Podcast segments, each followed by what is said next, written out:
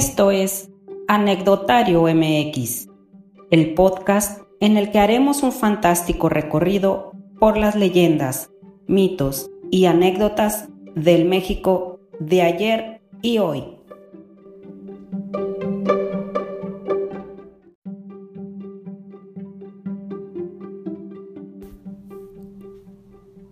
La luna es quizás el astro y símbolo más asociado a los ciclos.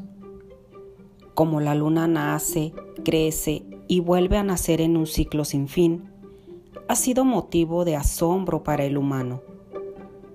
¿No es así el ciclo de la vida y la muerte también? Por ello, para los antiguos mexicanos, la luna estuvo siempre asociada a aspectos también apreciados en otras culturas como el nacimiento, el crecimiento, la plenitud, decaimiento y muerte.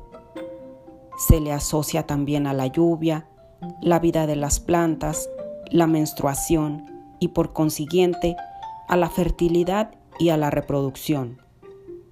También se le asociaba al tiempo y al destino, a la regeneración y a la oposición de la luz y la oscuridad, así como al agua ya que los mexicas sabían que la luna influía enormemente en ese vital líquido.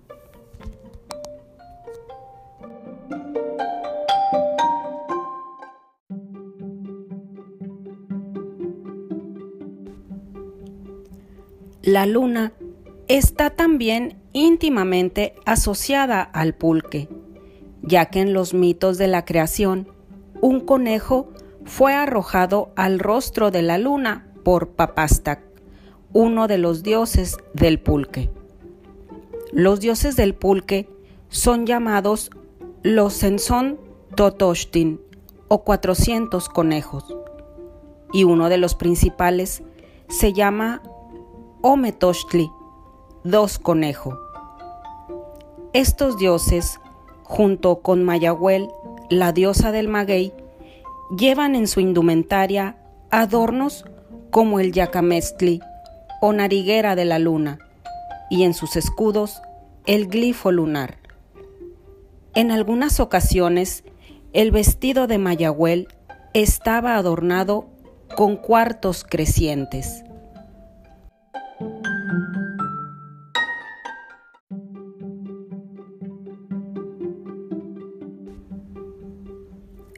En lo religioso, la luna estaba directa o indirectamente relacionada con un gran número de dioses. Entre los principales se encuentran Tlaloc, Quetzalcoatl, Tezcatlipoca y Huitzilopochtli.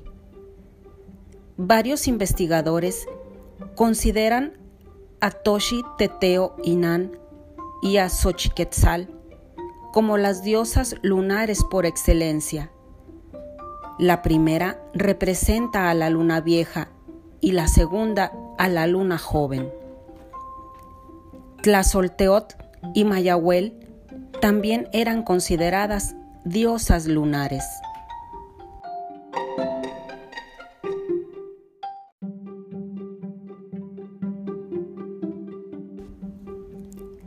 Se le asoció también con la toltequidad y el agua se pensaba que Tula era la ciudad de la luna, que estaba situada al oeste. Como ciudad de los Tules, la relacionaban con el agua, razón por la cual los toltecas usaban mantas y ropa pintada de azul y tocados en forma de caracol. Se le relacionaba además con la agricultura, la fertilidad y lo femenino. La asociación entre la luna y la vegetación fue tan fuerte que muchos dioses de la fertilidad son también divinidades de la luna, concebidas como femeninas. Se le relacionó además con el norte, el Mictlán, el país de los muertos.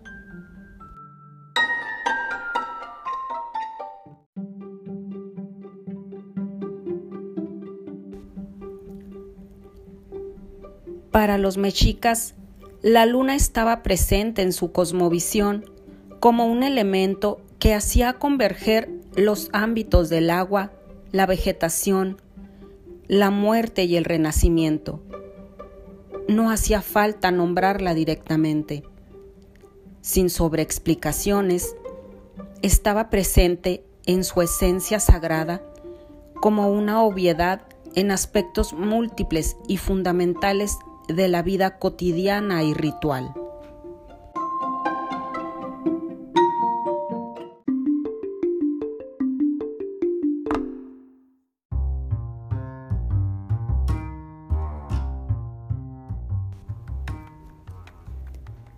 Seguro de niño encontraste el parecido del dibujo de la luna al del conejo, el cual se ganó ese privilegiado lugar gracias a su nobleza. En Anecdotario MX te presentamos tres hermosas leyendas mexicanas que nos hablan del conejo de la luna.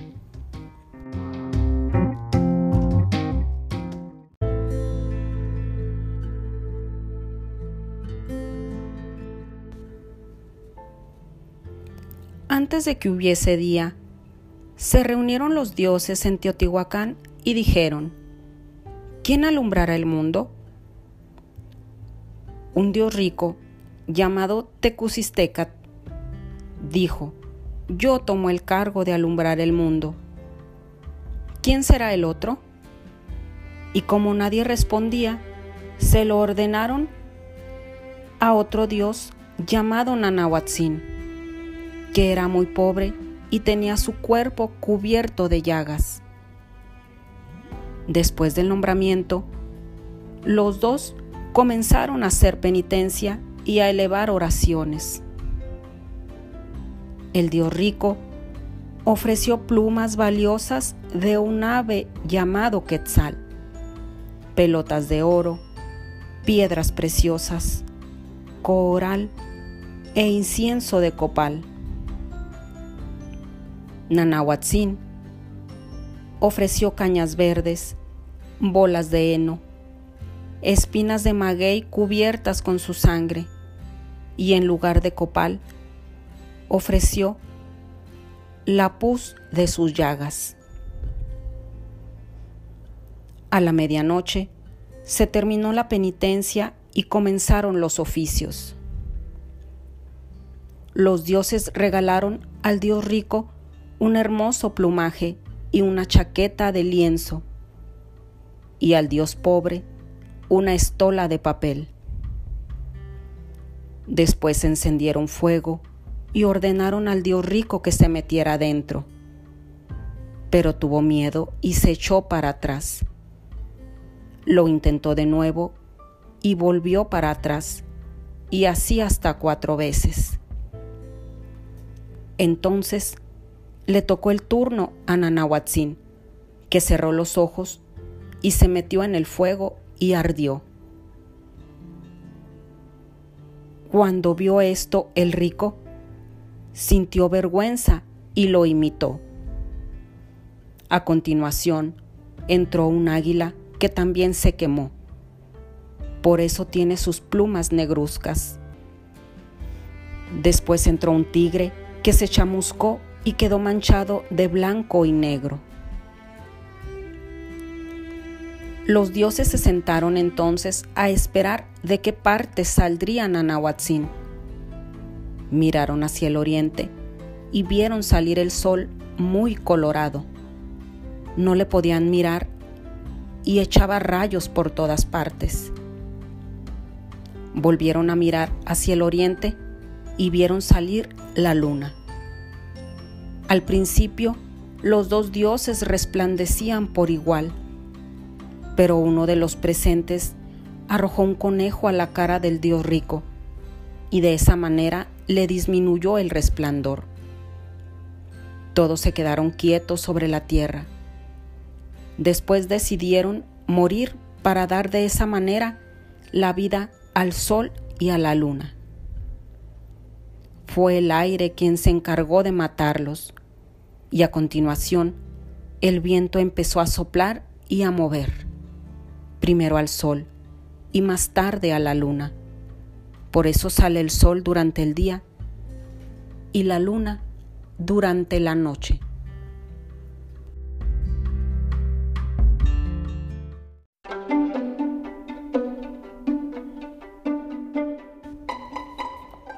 Quetzalcoatl, el Dios grande y bueno, se fue a viajar una vez por el mundo en figura de hombre. Como había caminado todo un día, a la caída de la tarde se sintió fatigado y hambriento. Pero todavía siguió caminando, caminando, hasta que las estrellas comenzaron a brillar y la luna se asomó a la ventana de los cielos. Entonces se sentó a la orilla del camino y descansó. De pronto vio a un conejito que había salido a cenar. ¿Qué estás comiendo? le preguntó. Estoy comiendo zacate. ¿Quieres un poco? Gracias, pero yo no como zacate. ¿Qué vas a hacer entonces? Morirme tal vez de hambre y de sed. El conejito se acercó a Quetzalcoatl y le dijo, Mira, yo no soy más que un conejito, pero si tienes hambre, cómeme. Aquí estoy. Entonces el dios acarició al conejito y le dijo, Tú no serás más que un conejito pero todo el mundo, para siempre, se va a acordar de ti. Y lo levantó alto, muy alto hasta la luna, donde quedó estampada la figura del conejo. Después, el dios lo bajó a la tierra y le dijo, Ahí tienes tu retrato en luz, para todos los hombres y para todos los tiempos.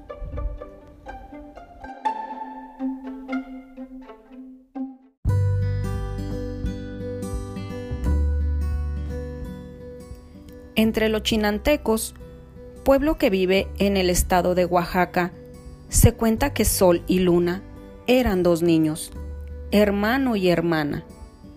Los pequeños Sol y Luna mataron al águila de los brillantes ojos.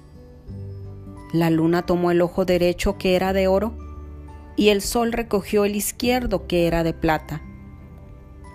Tras mucho caminar, la luna sintió sed el sol prometió decirle dónde había agua, a condición de que intercambiaran los ojos del águila. Además, le impuso a su hermana Luna la condición de que no bebiera el agua hasta que el cura conejo bendijera el pozo. La luna desobedeció y su hermano le golpeó el rostro con el cura conejo. A esto se debe de que la luna tenga hoy su cara manchada.